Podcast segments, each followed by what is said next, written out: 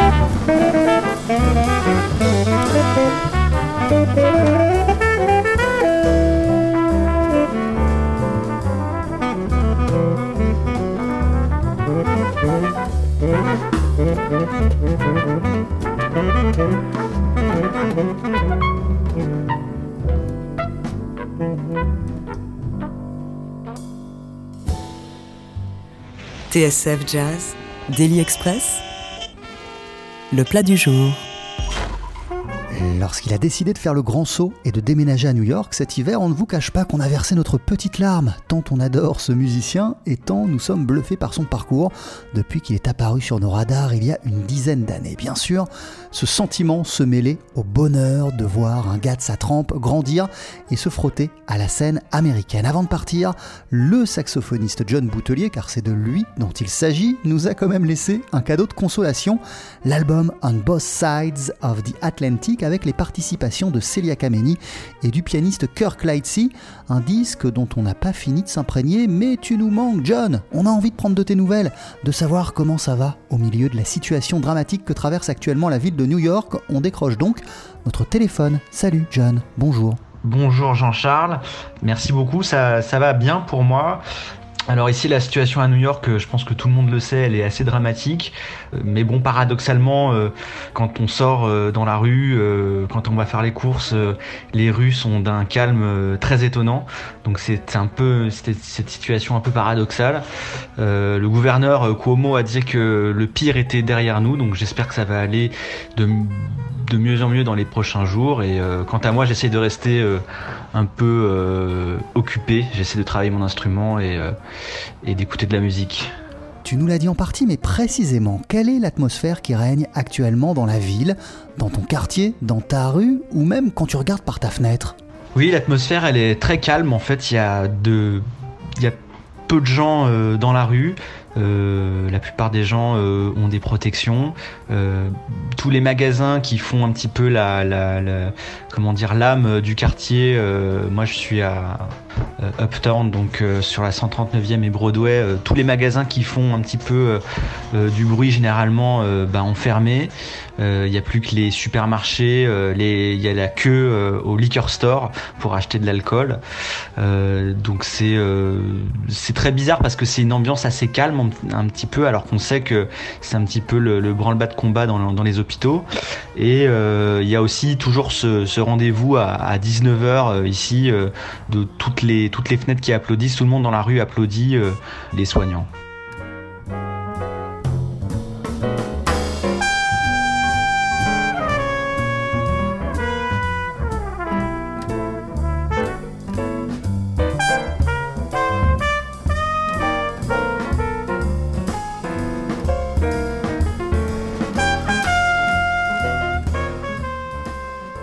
se déroulent, John Boutelier, tes journées depuis le début du confinement? Alors, euh, ma copine euh, travaille de la maison, donc euh, je suis devenu son stagiaire. Je maîtrise à la perfection l'art de faire du café. Mais à part ça, non, j'essaie de travailler un peu mon instrument. J'écoute beaucoup de musique, je transcris beaucoup de musique, et notamment parce qu'avec notre orchestre, le Keystone Big Band, on a un nouveau projet qu'on devrait enregistrer, j'espère, en juillet, euh, autour de Alice au Pays des Merveilles, et euh, euh, on essaie de trouver des idées euh, euh, musicales pour mettre ça en, en musique. Euh, voilà, donc euh, c'est. euh, j'écoute beaucoup de musique en fait, je me rends compte. T'écoutes quoi par exemple en ce moment?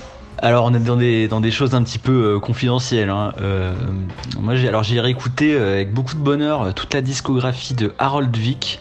C'était un, super ténor des années 60-70. Il a vraiment un, son incroyable. Il a vraiment digéré le langage de John Coltrane et euh, il a des super compos. Et puis c'est un des premiers qui a fait euh, qui a fait euh, fin 60 début 70 de la de la fusion euh, donc euh, c'est un super, c'est vraiment très très bien euh, Harold Vick. J'encourage à écouter toute la discographie d'Harold Vick. Et aussi, alors là c'est vraiment parce que je passe euh, mes journées sur Discogs à essayer de, voir qui joue euh, sur tel disque et je me suis euh, entiché des productions de Bob Shad pour son label Red Lion. En fait, il y a des super disques en, grand orchestre. Je ne saurais pas vous les citer comme ça, mais il y a des. Des fois, c'est un petit peu kitsch, mais c'est quand même très très très très bien. Voilà. Donc, euh, mais c'est vraiment le jazz un petit peu fin 60, début 70. Et j'écoute ça justement parce qu'il y a des. C'est une, partie de l'histoire du jazz qu'on connaît un petit peu moins, euh, qui est un peu moins documentée. Et il y a souvent des, trouvailles euh, assez exceptionnelles. Et puis il y a cette espèce de rencontre entre des musiciens qui viennent vraiment du, du bebop, du hard bop et les musiciens qui viennent du rock. Et euh, c'est souvent très intéressant.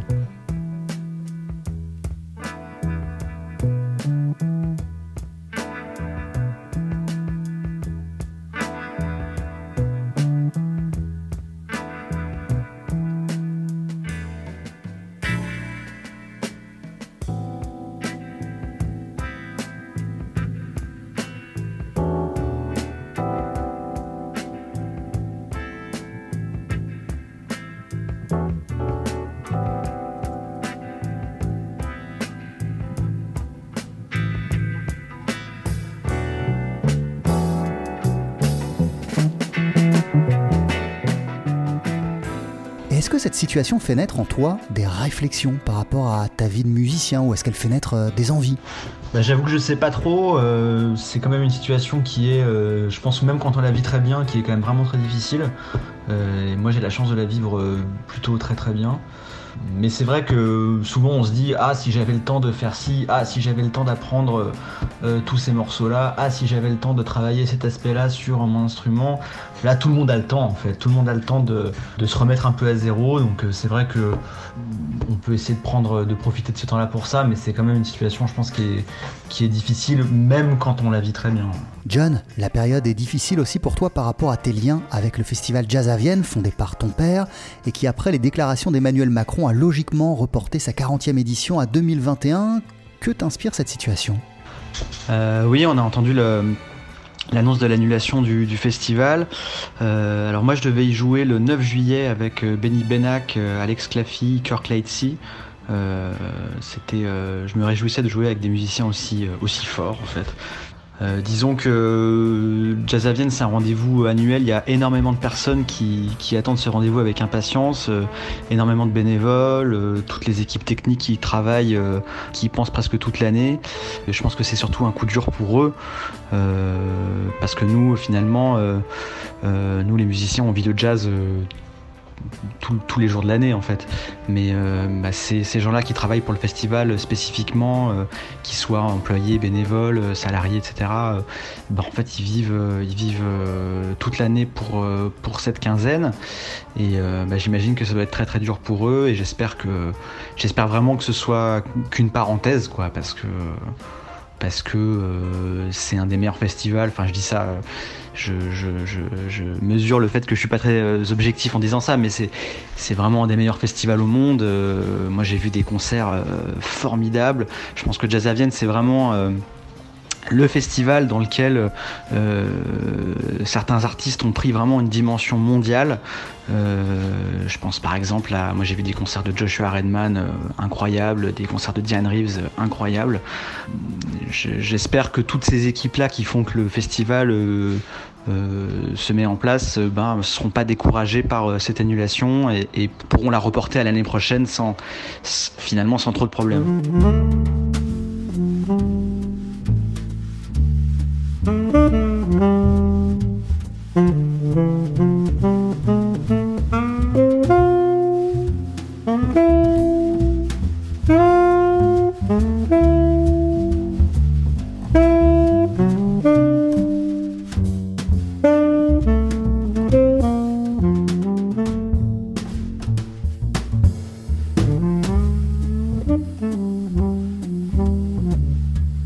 Que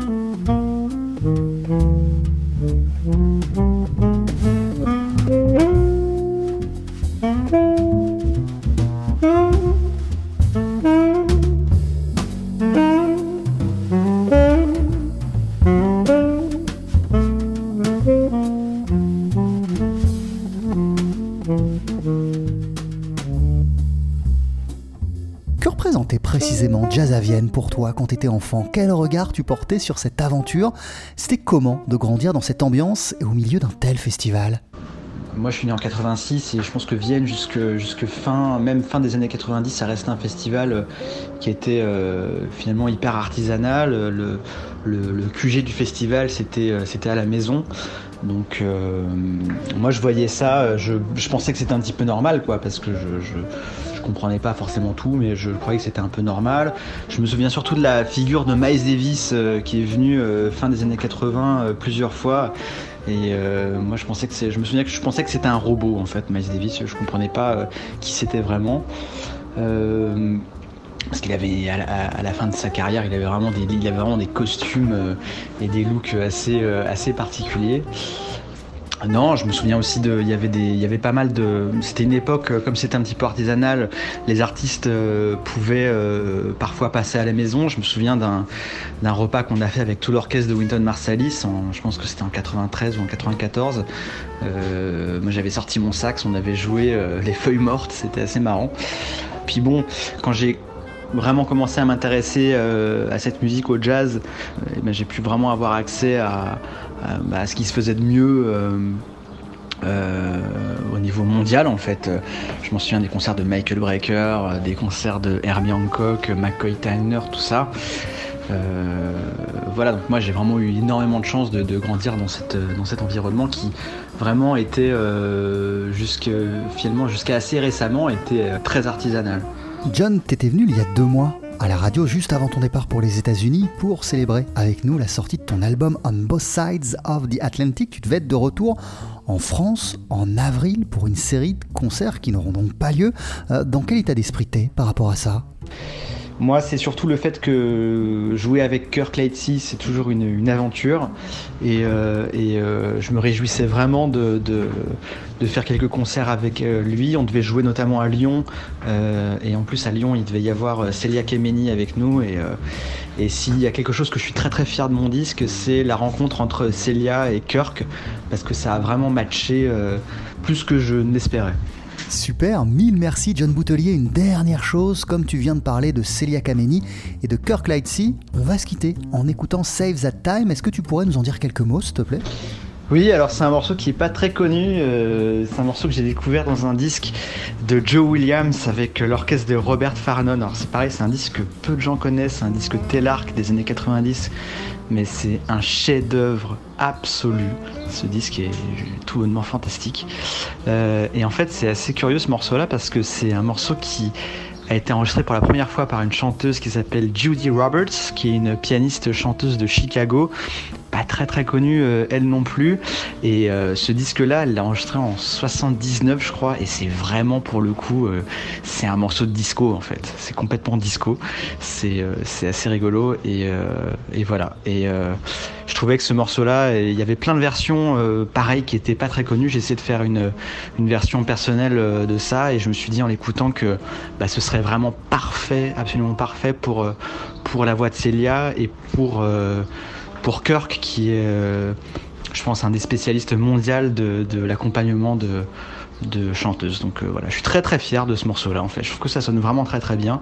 Et euh, Kirk et Celia ne se connaissaient pas et, c'était très émouvant de les, les voir jouer pour la première fois et que ça matche aussi bien. Voilà, merci à toute l'équipe, merci à toi et à très très vite. John Boutelier, thanks again, merci encore, prends bien soin de toi et à très très vite. Et je rappelle le titre de ton album On Both Sides of the Atlantic. Bye bye.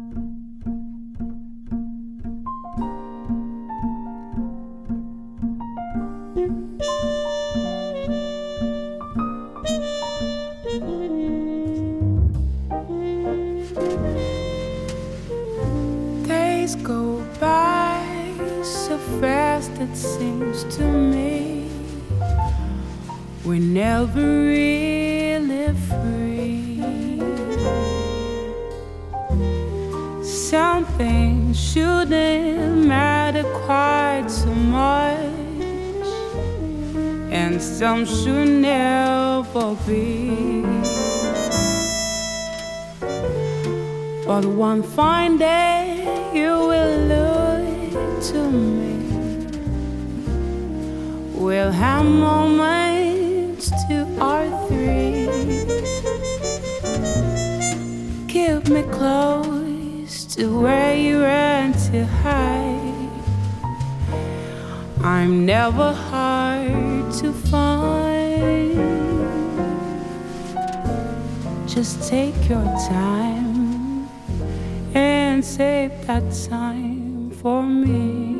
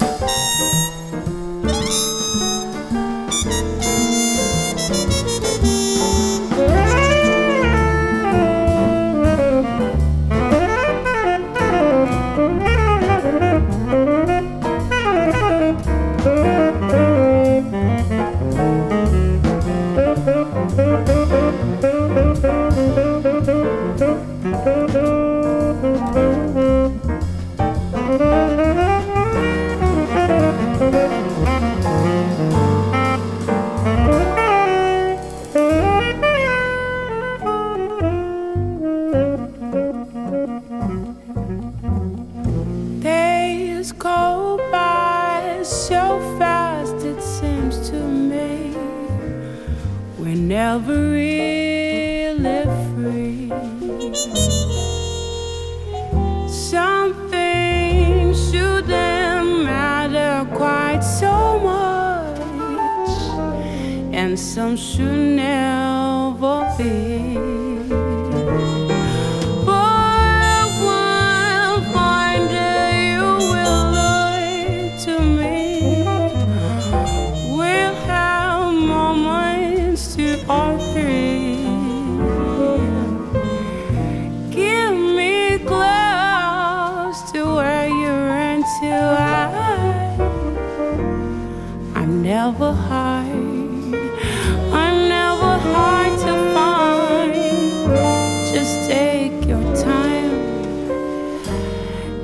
and save that time